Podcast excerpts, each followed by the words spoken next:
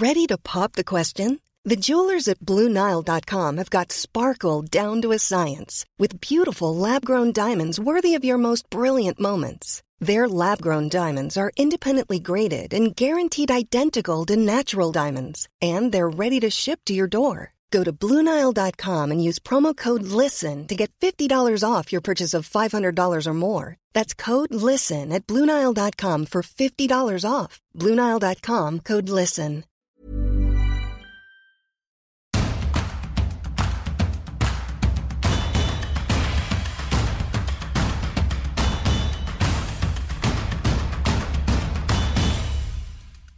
Bonjour à tous et bienvenue dans Tour d'Europe, votre podcast d'actualité sur le football européen. Je suis Cyril Morin, journaliste à Eurosport et je suis ravi de vous retrouver pour ce nouveau numéro. On commencera évidemment par débriefer l'actualité de la Ligue 1 avec Elton Mokolo. On parlera de Marseille, de Lyon, mais aussi de toutes ces équipes euh, bah, qui connaissent des records de points et de ce championnat complètement fou.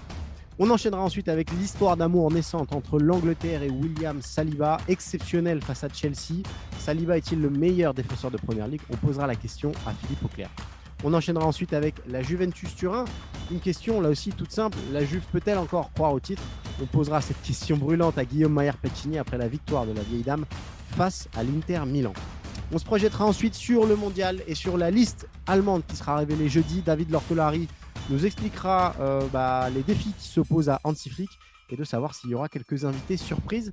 Vous verrez qu'il y a des noms que vous connaissez sûrement.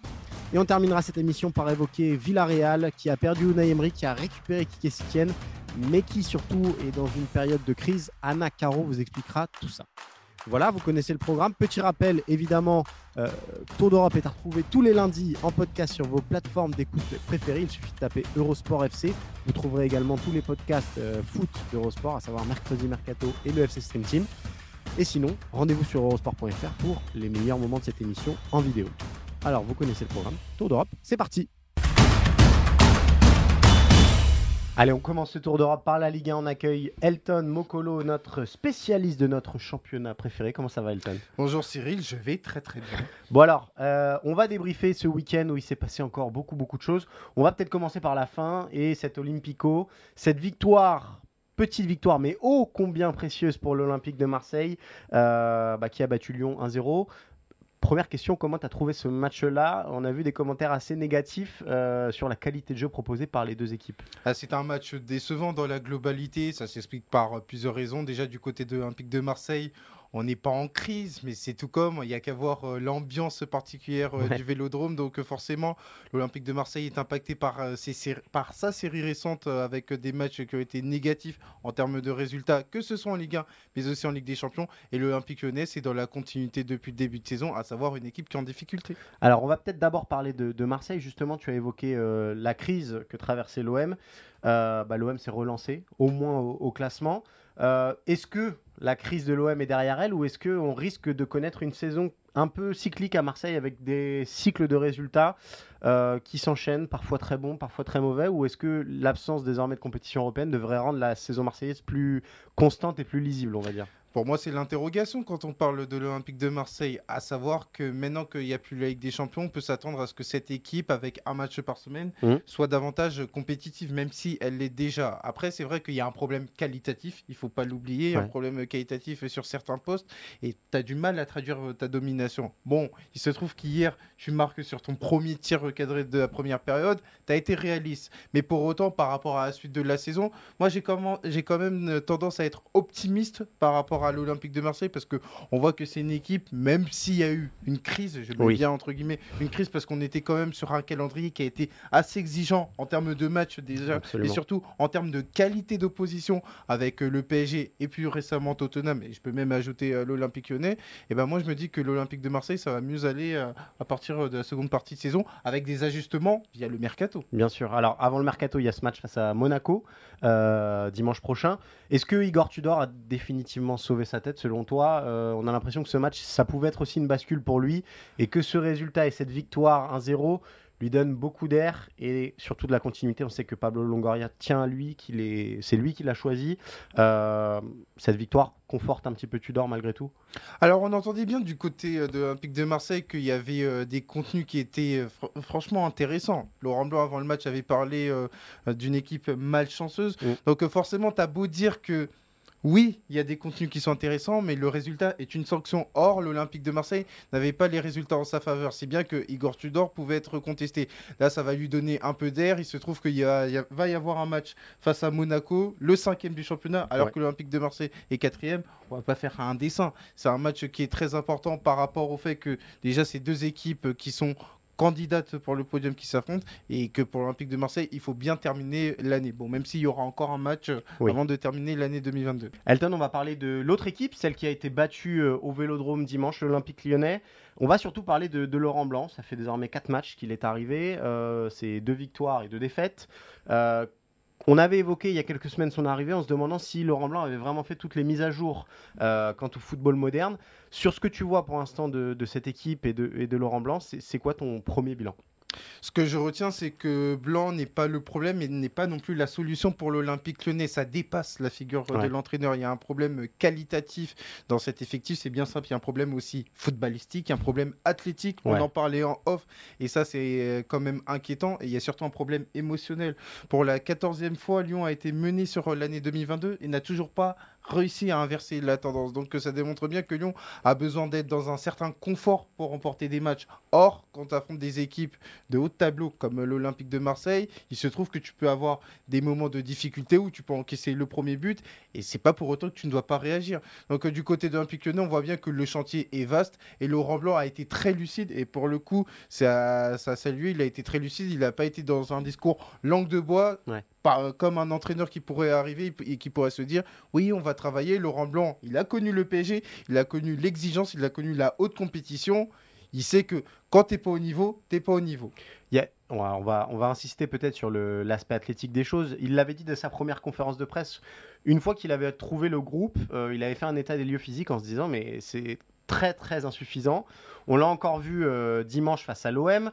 Euh, bon bah Boateng encore est toujours sorti en cours de match, mais même une carence physique assez nette et très rapidement dans le match. On a eu l'impression que à partir de la 40e minute, euh, l'OL était incapable de répondre à l'intensité mise par les Marseillais.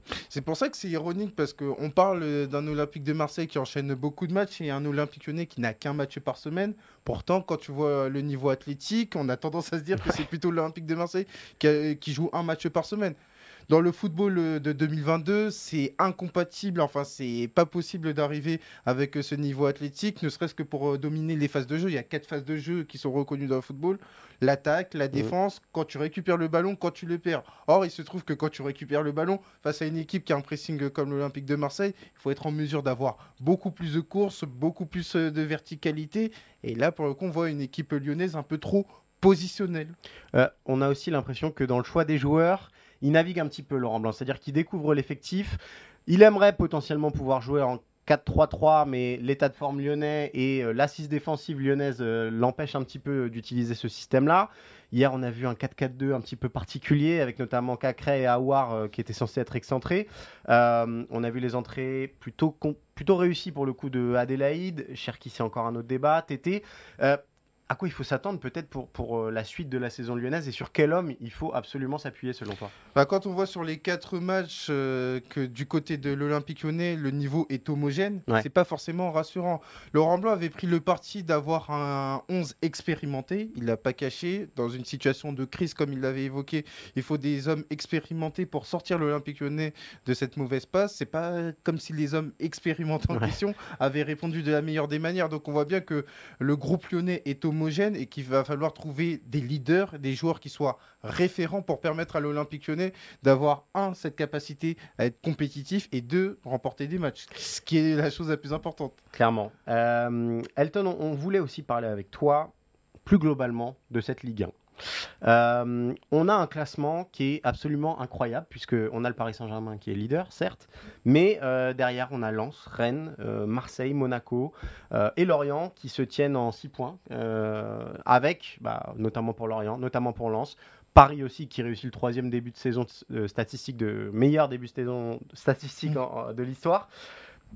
Est-ce que c'est pas la meilleure version de la Ligue 1 au 21e siècle presque et de, voir toutes ces équipes là qui sont à la fois récompensées par leur projet de jeu mais aussi récompensées comptablement, on a envie de dire. On peut le dire, c'est la meilleure image que peut offrir la Ligue 1 parce que la Ligue 1 a besoin d'avoir un championnat qualitatif. On a évoqué les équipes, tu as quasiment la moitié des six équipes qui font leur meilleur début de saison euh, depuis euh, qu'ils sont arrivés en Ligue 1. Donc euh, c'est quelque chose de très satisfaisant. On parle de six équipes qui sont quasiment à deux points de moyenne. Donc par rapport à ça, ça devine quoi? Ça devine l'idée que ces équipes-là, non seulement gagnent des matchs, sont régulières, et sont surtout récompensées par le jeu parce qu'on parle d'équipes proactives qui ont la volonté de regarder le but adverse et donc forcément qui sont récompensées. Donc pour moi, par rapport à la Ligue 1, et Dieu sait qu'on a beaucoup parlé de la Ligue 1 dans les années précédentes comme d'un championnat où euh, c'était euh, un championnat à plusieurs étages, à plusieurs niveaux, là le fait d'avoir un resserrement positif en haut de la Ligue 1, c'est quand même quelque chose de très rassurant. Alors, dans ce top 7 euh,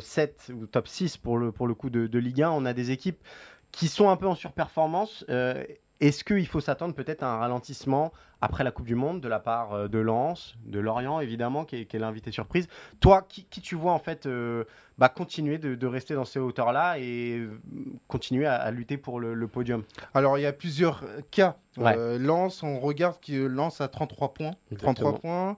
De manière statistique, aucune équipe n'est sortie du top 3 après avoir pris 33 points.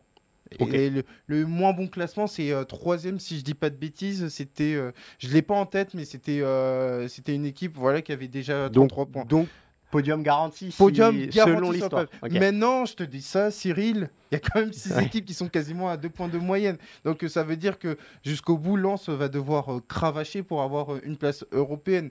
Maintenant, pour Lorient, on a dans l'idée que ça va un peu rentrer dans le rang de manière très logique. Lorient, c'est pas une équipe euh, programmée pour rester dans le top 5. Par contre, pour Monaco, pour l'Olympique de Marseille, on attend une montée en puissance. Alors, elles peuvent pas faire euh, beaucoup mieux parce qu'elles sont déjà à deux points de moyenne, mais pour euh, avoir une place en Ligue des Champions, et Dieu sait que c'est euh, compliqué pour arriver en Ligue des Champions, avec deux places qui sont garanties mm. jusqu'à la nouvelle réforme de la Ligue des Champions, il va falloir cravacher. Donc moi, je me dis, montée en puissance pour Monaco, pour Marseille, Lance, on va voir. Pour moi, Lance, c'est une petite inconnue, même si Lance, de par son projet de jeu, il y a une progression constante. Francaise en a parlé après Angers. Il y a surtout la volonté de battre le record euh, de la saison euh, dernière. C'était 62 points, si je dis pas de bêtises.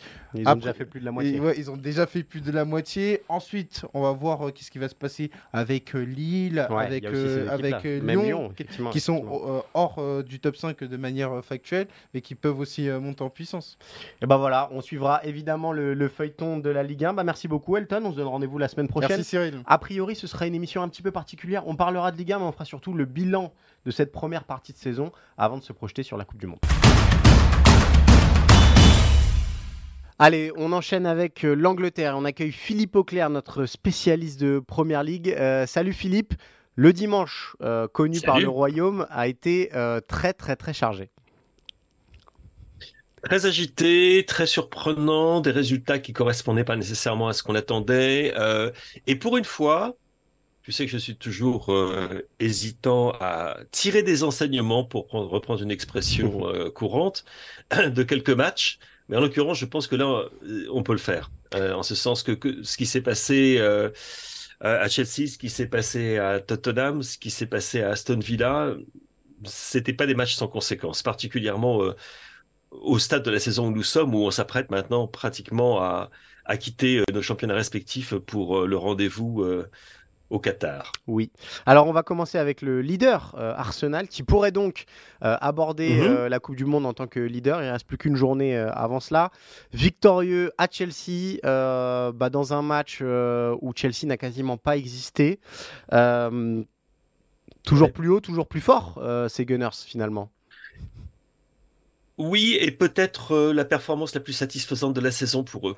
Euh, je sais que ça peut paraître bizarre dans la mesure où ils ont déjà battu Tottenham quand même mhm. dans, le derby qui compte plus que tous les autres pour les fans.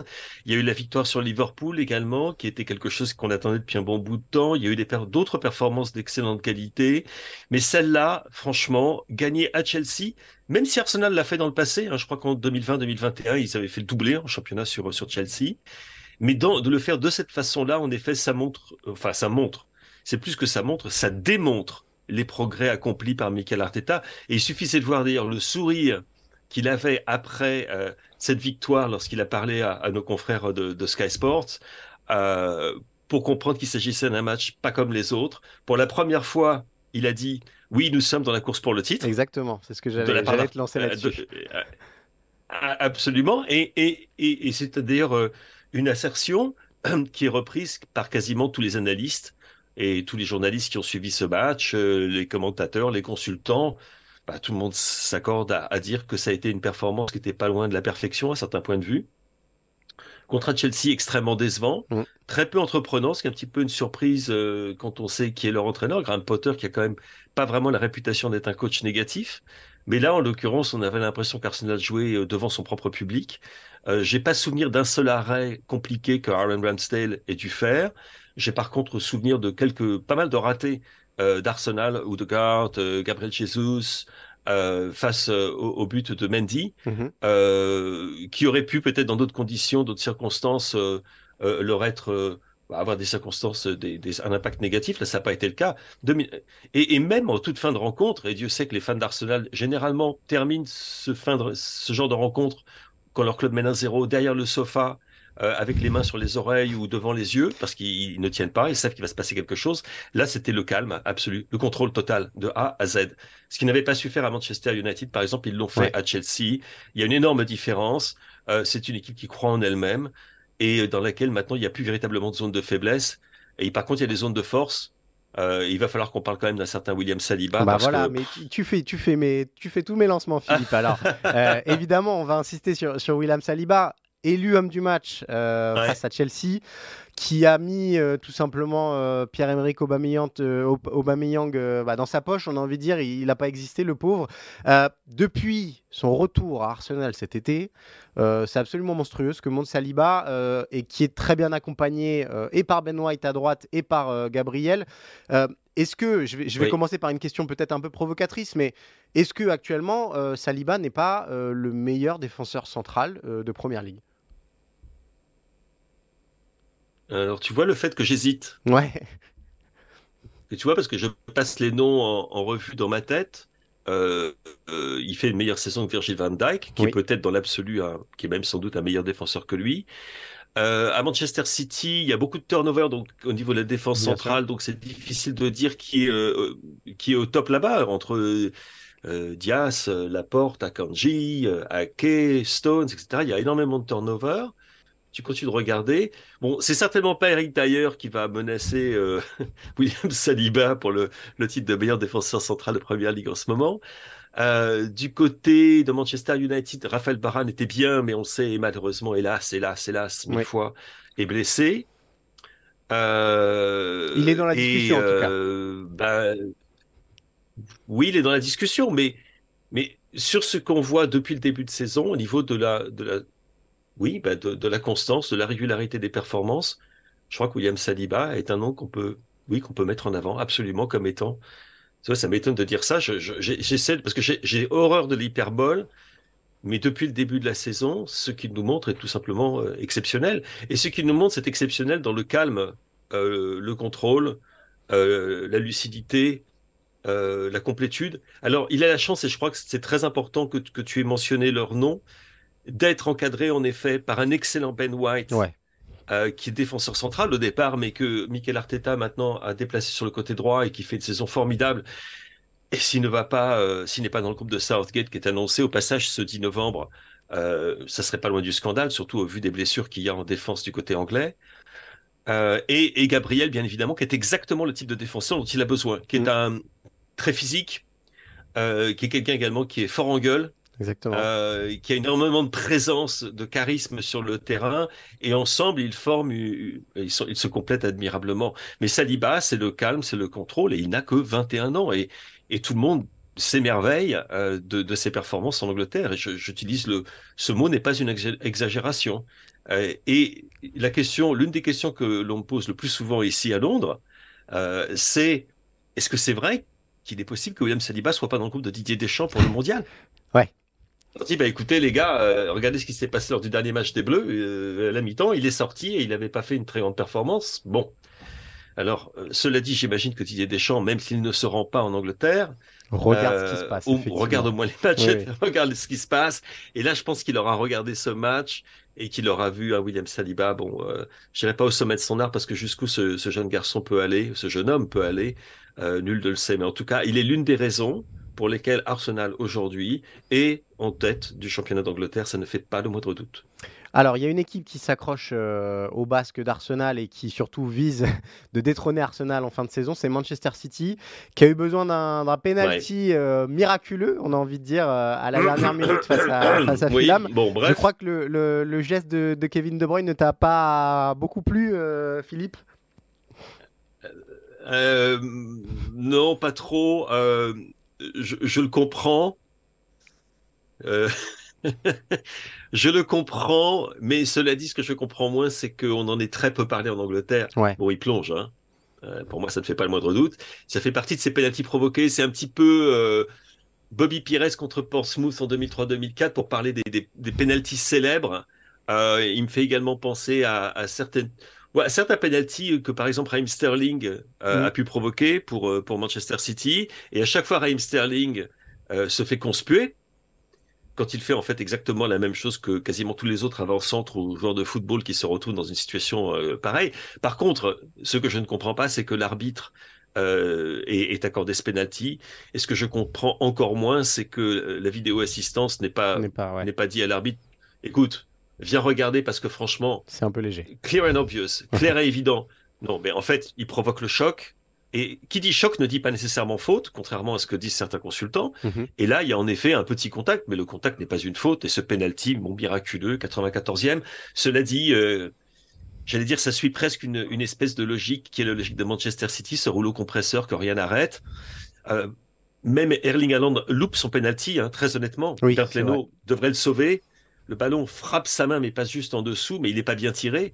D'ailleurs, Holland a dit après le, après le match qu'il n'avait jamais été aussi nerveux au moment de tirer un, un, penalty. Mais bon, euh, au définitif, euh, comme d'habitude, pour reprendre un petit peu l'expression de reprendre l'expression de Gary Lineker, euh, les matchs de Manchester City, voilà, c'est ça le football, c'est c'est un match de Manchester City, on joue 90 minutes et à la fin de la rencontre, ben, Manchester City prend les trois points. Et ça paraît inexorable et, et, très honnêtement, même euh, vu l'état de forme actuel d'Arsenal, on imagine très difficilement qu'il puisse soutenir un, rythme pareil, qui est un rythme à plus de 100 points par la saison. Et pour qu'une équipe fasse un, saut pareil, qui, bon, qui a presque le rythme au passage de Manchester City depuis quelques années, mm. euh, ce n'est pas du tout celui d'Arsenal ou des autres équipes. Donc la logique voudrait que à un certain moment, ben voilà, on, euh, Manchester City reprenne la main et, et gagne un nouveau titre de champion d'Angleterre. Euh, auquel cas, il va peut-être falloir commencer à se poser des questions sur la fameuse compétitivité de cette première ligue. Mais ça, c'est un débat que nous aurons un autre jour. Tout à fait. Euh, on, va terminer cette page anglaise, peut-être Philippe, par un, tout petit mot euh, d'un revenant. Unai Emery, de retour en, première ligue du côté d'Aston Villa cette fois-ci, et qui bah, a simplement corrigé Manchester United, qui restait sur des prestations plutôt encourageantes en première ligue, et qui bah, n'a pas vu le jour presque face à Aston Villa. Non, euh, ils ont laissé des boulevards au milieu de terrain, ils ont laissé des boulevards en défense. Euh, on a vu une équipe d'Aston Villa très entreprenante. Mm. Euh, avec la patemmerie, à savoir que c'était très très bien organisé, ça on le sait. Tactiquement, c'était c'était très très bien mis en place. Mais enfin bon, Emery c'est un petit peu la kryptonite de Manchester United. Hein, Souvenez-vous avec l'Europa League en particulier. Mm. et, et, en l'occurrence, on a vu une équipe de Manchester United qui, oui, dans le midfield a, complètement sombré. Cristiano Ronaldo de nouveau euh, titularisé, mais mm. bon, je pense pas que c'est le genre de titularisation qui sera particulièrement satisfait ou qui garantisse qu'il le soit à nouveau la semaine prochaine, parce qu'il a été, euh, bon, il n'a pas été inexistant, mais il n'a pas vraiment pesé sur cette, cette rencontre. Oui, un peu anonyme, et Eric Ten Hag, à la fin de la rencontre, de façon, a admis que son équipe était simplement pas dans le coup, avait pris euh, et très honnêtement, aurait pu prendre encore davantage mm. de buts, euh, vu le nombre d'occasions qu'ils ont euh, concédé face à cette excellente Aston Villa. Et ben voilà pour le débrief anglais cette semaine. Euh, on va quitter l'Angleterre pour aller. Juste, juste un petit mot quand bien même. Sûr, bien sûr, Philippe. Juste, juste, un dernier mot quand même pour signaler le, retour entre guillemets de Liverpool. Oui, bien sûr, bien sûr. On peut bah pas ne pas. C'est quand même l'irrégularité des résultats de Liverpool est c'est effarant. Euh, un jour, ils se font battre par Nottingham Forest, l'autre jour, ben, ils vont à Tottenham et ils gagnent à Tottenham, et ils gagnent bien à Tottenham. Et Mohamed Salah est de nouveau le Mohamed Salah que, que l'on connaît, que l'on aime. Premier but, quelle merveille. Hein. Mm. Le contrôle et la frappe dans le mouvement, c'était, c'était absolument somptueux. Donc ça confirme tout ce que l'on pensait de Liverpool, à savoir que c'est une, c'est une drôle de crise. C'est plutôt une période de turbulence qui continue, qui continue, qui continue, mais ils atterriront. Ça, euh, je me fais. Ils vont pas exploser en vol. Ils vont atterrir et tout le monde se calmera. Mais il reste totalement imprévisible. Par contre, du côté de Tottenham, euh, là c'est très prévisible pour le coup. Euh, c'est très prévisible et je pense que les, la façon dont le public de Tottenham a salué ses joueurs à la fin de la rencontre, c'est-à-dire en les huant, euh, est quelque chose qui n'est pas complètement, euh, ben, qu'on ne doit pas nécessairement oublier de suite. Euh, il va falloir qu'ils réagissent très rapidement et dans les résultats et dans la manière pour essayer de faire recoller un petit peu les supporters de Tottenham avec leur équipe, dans laquelle ils ne se reconnaissent pas en ce moment. Eh ben merci beaucoup Philippe, tu as eu raison de, m'interrompre dans ma transition. Ça fait du bien de parler de Liverpool et de Tottenham. On surveillera tout ça. on tourne la page anglaise et on va désormais en Italie. Merci Philippe. On atterrit donc en Italie où on retrouve Guillaume Maillard Pacini, notre spécialiste de Serie A, qui a mis son petit col roulé. Je vous conseille d'aller voir la vidéo sur eurosport.fr, ça, ça vous permettra de voir l'élégance euh, à l'italienne. Salut Guillaume, comment ça va et comment s'est passé ton week-end de Serie A? Écoute, c'était un gros week-end de, Serie A. Alors, il faisait pas forcément froid euh, malgré mon col roulé, mais on a eu des gros chocs. Et, voilà, on n'a pas été déçus des, attentes. Euh, il y a eu beaucoup de, voilà, d'enseignements à tirer de, cette 13e journée de, de Serie A ce week-end. Alors avant de se projeter sur euh, bah, le choc qui a eu lieu dimanche soir entre la Juve et l'Inter, peut-être un petit mot euh, d'un homme qu'on aime beaucoup évoquer euh, dans Tour d'Europe, Olivier Giroud, auteur d'un but incroyable pour permettre à l'AC Milan de s'imposer, et Olivier Giroud bah, qui attend désormais la liste de Didier Deschamps mercredi. Bah, écoute, c'est simple. Giroud, il a mis deux buts contre Salzbourg et il permet à l'AC Milan de se qualifier en huitième de finale des champions mercredi dernier. Samedi, euh, il rentre, il marque un but euh, assez dingue en, fin de match à Spezia. Clairement, hein, Cyril, si Milan ne gagnait pas ce match-là, alors le titre n'aurait pas été terminé, mais disons que c'était sérieusement compromis parce que devant le Napoli, avant ça tout à l'heure, ils avaient gagné juste avant euh, contre Bergame, donc ça avait mis quand même un petit peu de pression à l'AC Milan. Et voilà, dans un match assez, assez serré, assez compliqué, Giroud rentre, il marque un but, voilà, une espèce de ciseau à la 89e minute. Problème, il avait déjà un carton jaune. Ah oui. Il, était arrivé dans une espèce de bagarre où il était rentré un peu dans, le jeu de, de, Spezia. Il prend un carton jaune, il enlève son maillot, il l'oublie en fait. Et en fait, il prend son deuxième carton jaune après son but. Et, c'est vrai que lui, ça avait beaucoup voulu. Euh, tu vois, les presse italienne disaient quand même qu'il avait quasiment pleuré euh, dans, dans, les, dans, les ah dans le vestiaire parce que ouais, il s'en voulait terriblement parce qu'il sait aussi que bah, il y a la liste de Deschamps qui arrive. Euh, lui veut tout faire pour y être. Euh, demain, mardi, il y a un match euh, à, à, Crémone. Il aurait pu le jouer, il aurait dû le jouer. Et le fait qu'il soit pas là, qu'il puisse pas participer, on va dire, au dernier match de Milan avant la trêve internationale, disons que ça lui a mis un petit coup. Mais ça n'empêche que la semaine dernière, Giroud a montré à tout le monde que lui voulait être au Qatar. Après, on verra bien si Deschamps sera, sera du même avis. Alors, il y a un autre Français qui s'est illustré euh, dimanche, euh, mais cette fois-ci pour la Juventus, euh, Guillaume, c'est Adrien Rabiot, buteur, bah, lors de cette victoire de la Juve face à l'Inter. Une victoire qui ressemble presque à un tournant pour, pour la vieille dame. Guillaume, on va te poser une question franche. vous voyez le, classement de Serie A qui apparaît à l'écran. Le Napoli caracole, 6 points d'avance sur l'AC Milan. Mais la Juve, bah, avec 25 points, est plus très loin finalement euh, bah, du, podium et surtout de, de l'AC Milan. Est-ce que dans le scénario où le Napoli s'écroule un petit peu en deuxième partie de saison, la Juve finalement n'a pas encore toutes ses chances pour, pour le titre? Écoute, euh, la Juve, faut jamais les écarter totalement de la course au titre parce que ça reste évidemment un très grand club. Après, aujourd'hui, sur mon, avis, je pense que l'objectif de la Juve reste quand même le top 4 mhm. parce que c'est la Ligue des Champions, c'est carrément vital pour le club, pour euh, ce que ça engendre même au niveau de, des revenus. Donc, euh, moi, je vois pas la Juve revenir à la course au titre. Je pense qu'ils ont pris trop de retard et je trouve encore que. ne bah, faut pas oublier qu'ils ont fait une poule de C1, c'est catastrophique. Euh, ils, ont, alors, ils avaient fait un match très digne contre le PSG où ils méritaient pas de perdre pour moi. Et c'est vrai que face à l'Inter, ils ont fait une première mi-temps assez compliquée. La deuxième, eh bon, on a vu tout ce que la Juve n'avait pas fait en, ce début de saison. Ils ont joué avec le cœur, avec une âme. ils ont joué en contre, évidemment, souvent avec Allegri, mais ils ont mérité cette victoire parce que l'Inter aussi a disparu un peu du terrain. de là à les remettre dans la course au titre en Italie, on l'imagine pas parce que tu sais, il y a quand même 10 points de retard avec le Donc, euh, c'est un, un, écart assez grand. Et surtout, Cyril, si le Napoli continue comme ça, je pense qu'il n'y aura pas grand suspense, même en une partie de saison. Après, c'est une saison particulière. Euh, la Coupe du Monde, on le sait, bah, ça va engendrer d'autres facteurs à la reprise en janvier. On ne sait pas comment les clubs vont arriver. Il y a les huitièmes de finale de C1 qui vont aussi arriver. Donc, euh, il y a plein de facteurs à prendre en compte. Aujourd'hui, pour moi, le vrai duel de ce championnat sera Napoli-Milan. Mm Et Juve, pour qu'elle revienne vraiment dans la course, qu'elle grappille des points sur Napoli, pour l'instant, c'est assez compliqué. Par contre, au retour de, la trêve, il y aura un Juve-Naples voilà, pourrait être un peu coup près on va dire, dans la saison de, de la Alors, euh, hier, euh, je reprends les termes de ton tweet, tu disais que c'était euh, la plus belle soirée de la Juve cette saison. Qu'est-ce qui a permis bah, à la Juve de, vivre ce, dimanche soir-là? Est-ce qu'il y a des motifs d'espoir peut-être pour la seconde partie de saison? On a vu que c'était très très compliqué jusqu'à présent.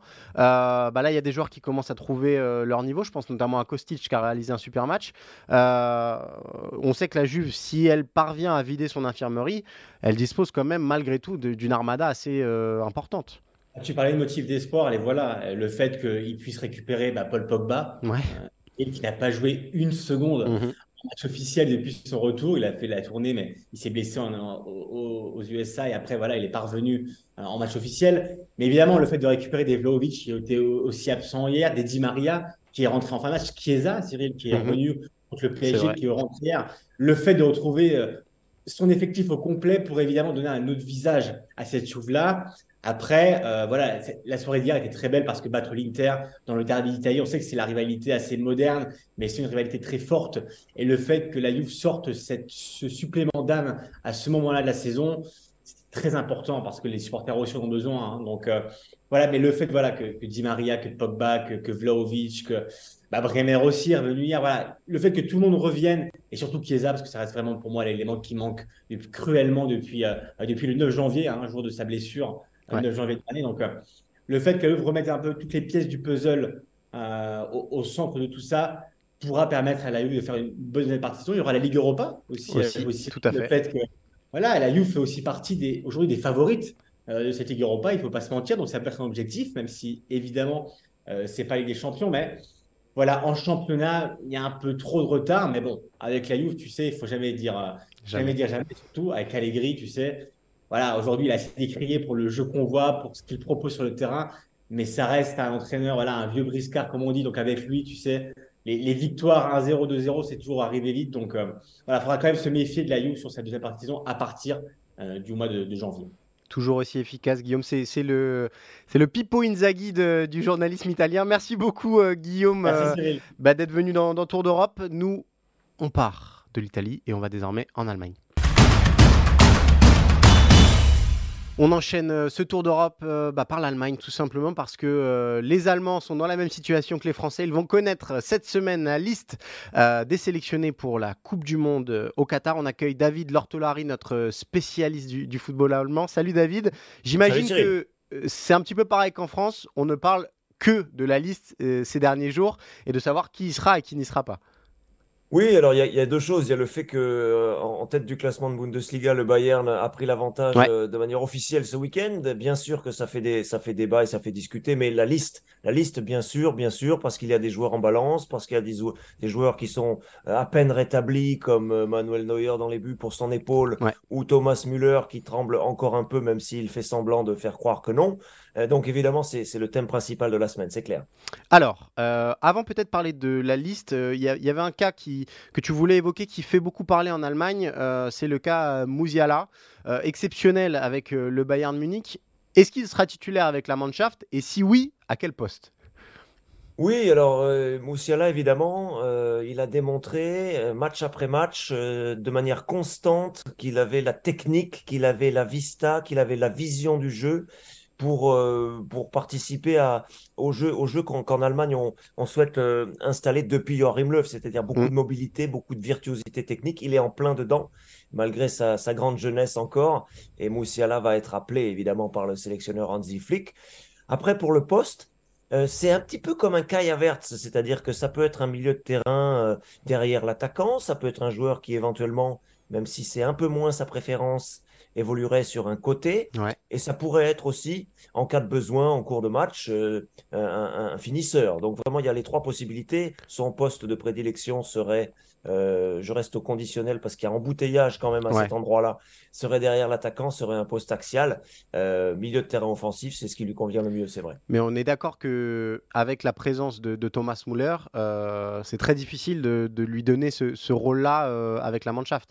Exactement, c'est pareil qu'avec le Bayern, c'est-à-dire que si Müller joue, c'est souvent quand même derrière le, le, joueur euh, le plus offensif, l'attaquant de, de, pointe. Donc Moussiala se retrouve assez souvent soit un cran en dessous, avec un milieu de terrain euh, qui est cop. Euh, ça, peut, ça peut fonctionner si vous avez un, numéro 6 de métier, avec lui ça, c'est complémentaire, ou alors un peu sur un côté, sans être évidemment un pur ailier, mais on l'a vu, euh, on l'a vu jouer très très proche de la ligne de touche à plusieurs reprises avec le Bayern, notamment côté gauche. Il est aussi très à l'aise parce qu'il est très bon dans les petits espaces. Pour combiner avec un, défenseur latéral, ça marche aussi. Donc vraiment, là, pour le coup, le sélectionneur a le choix avec Moussiala. Alors, on va parler de, la liste maintenant, si tu le veux bien, euh, David, parce qu'on on vient de parler des 11 titulaires, mais ça joue ailleurs, évidemment, euh, pour, euh, pour certains. On a retenu cinq noms qui sont en, balance dans cette liste qui sera donnée jeudi par, par Hansi Flick. Marco Reus, Mario Götze, Julien Draxler, Niklas Fulkrug et Moukoko, évidemment, la pépite de, de Dortmund de ces cinq-là, est-ce qu'il y a des favoris euh, naturels à être présents dans la Mannschaft Et pourquoi, par exemple, on parle encore d'un Mario Götze euh, possiblement candidat à cette liste? Mais là, on est, euh, on est dans, un, dans une saison très particulière avec la nécessité pour un sélectionneur de jouer sur l'état de forme du moment, parce qu'il ne va pas y avoir de préparation, il ne va pas y avoir de match pour se régler. donc, forcément, on joue sur l'état de forme. Il y en a qui partent plus loin que d'autres, bien sûr. Mario Götze, le buteur de la finale 2014, a ensuite euh, eu beaucoup, beaucoup de mal à mhm. s'imposer. Il ne s'est pas imposé au Bayern, il est reparti dans un autre club. Il a poursuivi son aventure avec euh, Eindhoven aux Pays-Bas. Il s'est bien redressé et c'est quand il était à Eindhoven que ce qu'on a recommencé à parler de lui pour la sélection.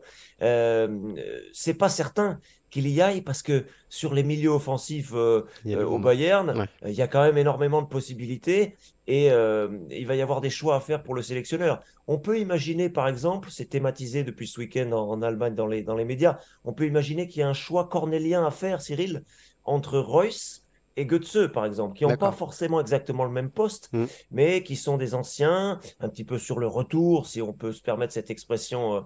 voilà, mais euh, il va y avoir des choix à faire parce que les jeunes ont pris un petit peu le pouvoir. Euh, on parlait de Moussiala et, il s'est imposé et il sera dans le groupe. Et derrière, il y a des choix à faire évidemment offensivement pour vraiment euh, ben, pour occuper tous les postes. Voilà, il y en a qui partent de plus loin que d'autres. Royce toujours en délicatesse avec son physique. Donc ça, il faut vraiment, c'est un pari, c'est un mm. pari. Et Götze, est-il meilleur que d'autres joueurs qui peuvent jouer un peu à ce poste?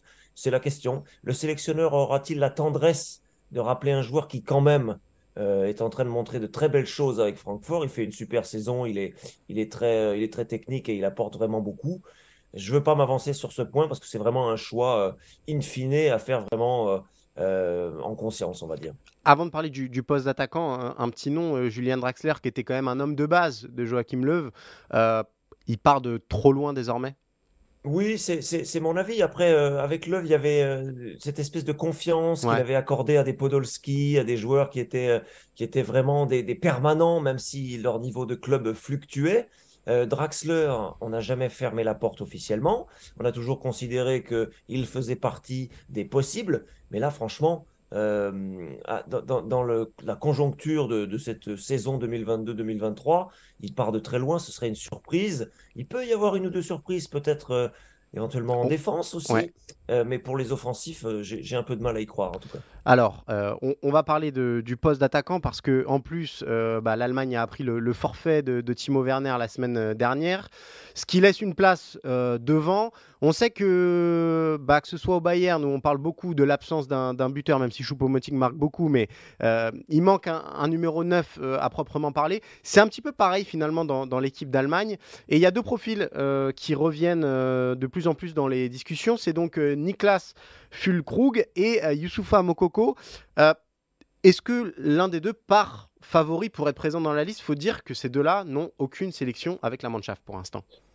Oui, oui, euh, Niklas Fulkrug, c'est l'une des belles histoires de, cette saison. Il est dans le haut du classement des buteurs, euh, dixième, but, dixième but le week-end passé avec le Werder Bremen, euh, et il a participé grandement à la courte victoire contre Schalke. C'était décisif avec son compère de, l'attaque Marvin Duksch. Fulkrug, ce serait intéressant. C'est un, joueur qui a maintenant un certain âge, qui est passé par Hanovre, qui était à, au Werder Bremen il y a déjà bien longtemps aussi qui a euh, un petit peu ce profil des joueurs qui sont, allez, je vais être un peu dur, à cheval entre la deuxième division, qui est très compétitive en Allemagne, et la première division. Euh, on a eu le cas aussi avec Terreau 2 à un moment donné, qui était l'attaquant de, Hambourg et de Schalke, où on se demandait, comme il empilait les buts en deuxième division, est-ce qu'on pourrait pas l'appeler ça ferait, euh, ça dépannerait pour le poste de numéro 9. Fulkrug est un peu dans ce cas-là. Comme il marque régulièrement cette saison, malgré un petit creux récemment, on peut imaginer qu'il soit clairement dans la tête du sélectionneur. Ça ne sera pas non plus euh, l'avant-centre qui cassera tout à la Coupe du Monde, ça j'ai du mal à y croire.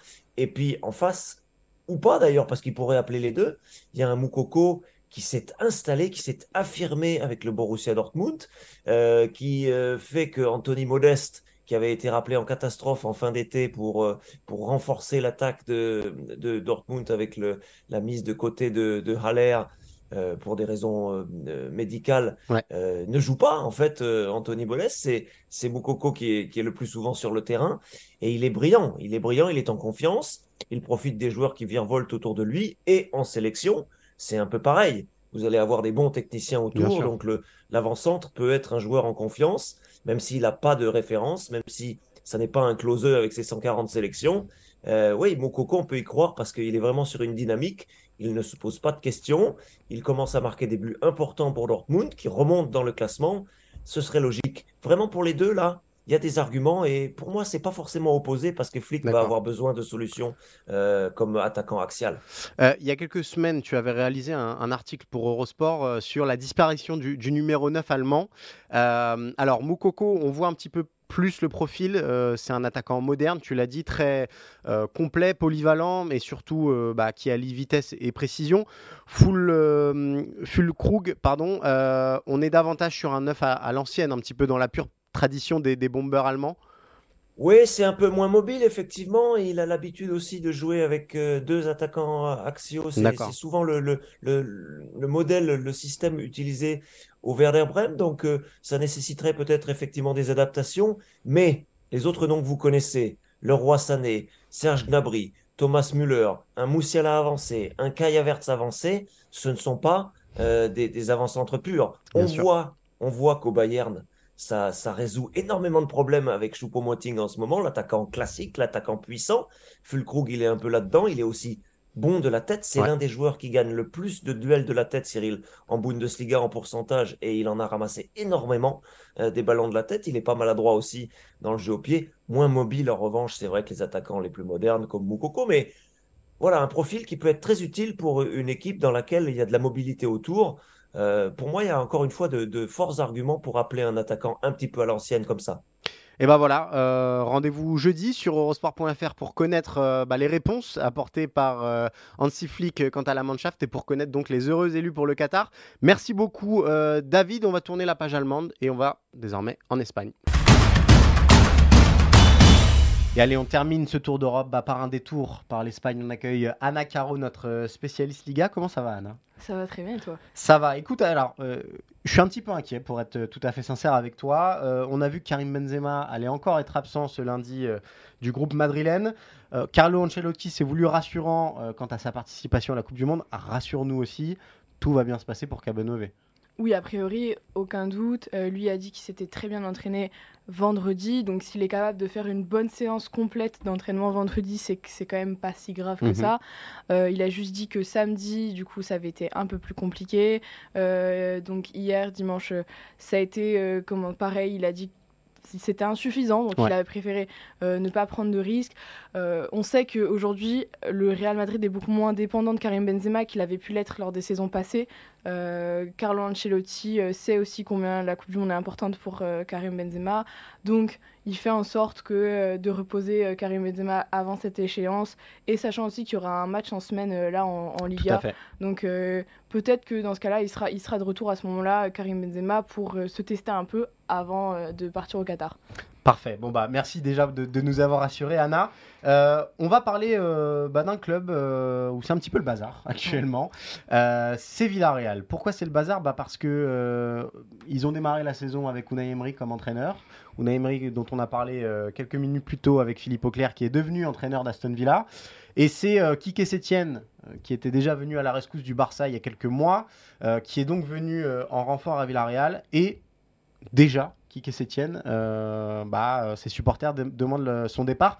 Explique-nous comment on est arrivé à, cette situation, sachant que Villarreal avait réalisé une saison, la saison passée, absolument incroyable, notamment en Ligue des Champions comment on en est arrivé là? En fait, c'est un peu euh, le départ de Emery est tombé vraiment à un très mauvais moment pour euh, Villarreal. Il mhm. faut savoir que euh, le vice-président, qui était le président historique, s'appelle Yanessa, est décédé d'un cancer juste avant que Emery parte.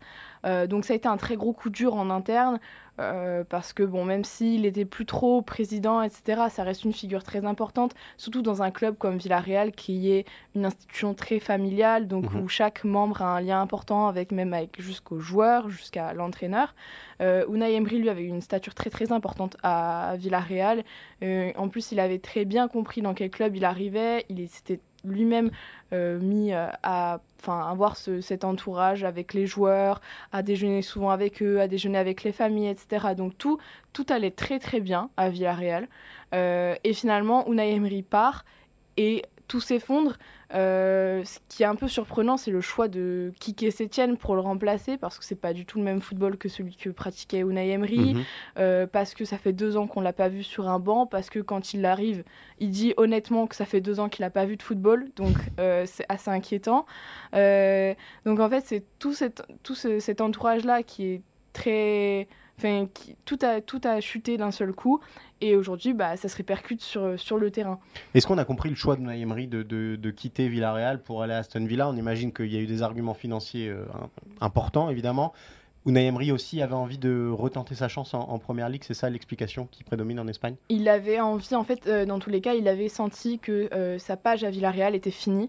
Euh, dans sa conférence de presse de départ, son communiqué de départ, il dit que dans tous les cas, il serait parti en fait à l'issue de la saison qui arrive là, et que une offre, bon, il a, il le dit pas lui-même, mais qu'une offre comme celle qui était d'Aston Villa avec les montants d'Aston Villa, c'était impossible pour lui de refuser ça. Surtout qu'en plus, si on regarde l'effectif d'Aston Villa, comment il est construit, ça convient parfaitement au football que, que, veut, euh, que veut Unai Emery. On l'a vu ce week-end, du coup, avec la, avec la victoire contre United. Euh, donc, en fait, c'était trop beau, entre guillemets, pour Unai Emery, pour pouvoir le, le refuser. C'est juste dommage qu'effectivement, bah, ça arrive euh, juste avant cette Coupe du Monde, alors que le changement aurait peut-être pu s'opérer quelques, quelques semaines plus tard et dans ce contexte institutionnel compliqué à Villarreal. Alors, euh, on a parlé d'Emery, peut-être encore un peu plus sur Kike Sétienne. Donc, euh, la fissionne de, Villarreal le, réclame déjà dehors. Est-ce que, premièrement, ça peut arriver euh, dans les semaines qui viennent? Et surtout, comment tu expliques que bah, il, ait eu ce discours assez surréaliste de dire que en gros il avait coupé après le Barça parce qu'on sait que ça avait été très compliqué pour lui à gérer émotionnellement parlant et que depuis bah, il avait un peu perdu de vue le, le, football et le football espagnol en particulier? Est-ce que ça peut arriver? Est-ce que, est que Kike Sétienne peut partir? Euh, Honnêtement, euh, ce serait compliqué. Mhm. Euh, déjà parce que ce serait un peu une, un aveu de faiblesse hein, de la part de l'actuelle direction et qui n'a pas spécialement besoin de ça dans le contexte actuel. après, le fait est que Aston Villa a payé 6 millions à Villarreal pour payer la clause de, de Dunay Emery. Donc ces 6 millions laissent une certaine liberté et font dire que pourquoi pas si vraiment on voit que, par exemple, là, pendant la trêve, pendant la Coupe du Monde, on voit que ben, les choses euh, ne s'améliorent pas au sein, au sein de l'effectif, etc., peut-être que la direction pensera à euh, changer d'entraîneur. Mhm. D'autant que ben, ce que je disais, euh, Kike Sétienne, ça correspond pas vraiment à l'effectif. Enfin, le jeu de Kike Sétienne ne correspond pas spécialement à l'effectif qu'il a là à Villarreal. le, le, vrai point de enfin le, le, tournant qu'il peut y avoir, ça va vraiment être au niveau des cadres parce que Kike Sétienne, quand il est arrivé, il a mis Raoul Albiol sur le banc. Et ça, c'est très très mal passé à Villarreal parce que c'est vraiment le pilier de la défense, mais aussi c'est l'image euh, de Villarreal, c'est l'image du combattant, etc. Du mec qui n'était pas forcément favori pour. Euh, enfin, à un moment, on a, quand même, on a quand même pensé à Raoul Albiol comme titulaire à la Roja. C'est que vraiment, il a passé un cap exceptionnel avec Unai Emery. Dès que Kike Sétienne arrive, il le met sur le banc. Euh, et on sent que déjà, il y a des questions sur le jeu de Kike Sétienne auprès des cadres. Oui. Euh, Pau Torres, notamment, qui n'a pas du tout caché le fait qu'il est un peu dubitatif. à la fin du match hier, il dit quand même normalement, ces matchs-là, on avait du mal à les gagner à l'extérieur, ce qui est vrai. le Villarreal a du mal à l'extérieur. Mais si en plus on ne les gagne pas à la maison, trois petits points. Donc ça veut bien dire qu'il il a perdu un peu son groupe. Pour l'instant, Raoul Albiol demande à ce que il y a du temps qui soit laissé à Kike Setien. Il le dit, il dit c'est pas du tout le même jeu, c'est pas l'effectif est pas forcément construit pour ce jeu-là. Euh, mais le problème, c'est que le jeu de Kiki Sétienne, il est aussi un peu obsolète parce que c'est un jeu euh, avec beaucoup de possession, beaucoup de passes, mais très très peu de danger. Hier, on a vu c'était 0,05 d'expected goals sur, la première, euh, sur la première période. Euh, et c'est Mallorca en face. Mm. C'est une équipe qui a l'habitude de jouer le bas de tableau. Donc il y a vraiment beaucoup de raisons de s'inquiéter, surtout quand les matchs d'avant n'ont pas montré plus de, de garanties. Et ben voilà pour euh, ce petit épisode euh, Villarreal. Merci beaucoup Anna. Euh, vous le savez, ce lundi c'est aussi le tirage au sort de la Ligue des Champions. Vous pourrez retrouver cet après-midi un petit bonus avec bah, le tirage du Paris Saint-Germain analysé par nos correspondants. Euh, bah nous, on va se quitter pour ce lundi. On se donne rendez-vous lundi prochain, même jour, même heure. Euh, petit rappel, évidemment, Tour d'Europe est à retrouver chaque lundi sur vos plateformes d'écoute. Vous tapez Eurosport FC pour euh, bah, trouver Tour d'Europe. Et puis, vous trouverez aussi Mercredi Mercato et la Stream Team, qui sont les trois émissions football, les trois podcasts football d'Eurosport. Et sinon, rendez-vous sur eurosport.fr pour les meilleurs moments de cette émission en vidéo. rendez-vous la semaine prochaine, donc, et bonne semaine d'ici là.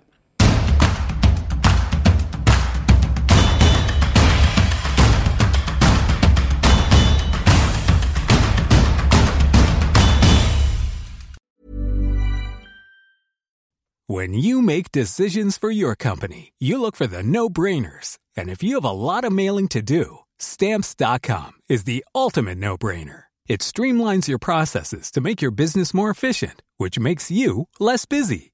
Mail checks, invoices, legal documents, and everything you need to keep your business running with stamps.com. Seamlessly connect with every major marketplace and shopping cart Schedule package pickups and see your cheapest and fastest shipping options from different carriers with rates up to 89% off USPS and UPS rates. And with the stamps.com mobile app, you can take care of mailing and shipping wherever you are. Make the same no-brainer decision as over 1 million other businesses with stamps.com. Sign up with code program for a 4-week trial plus free postage and a free digital scale. No long-term commitments or contracts.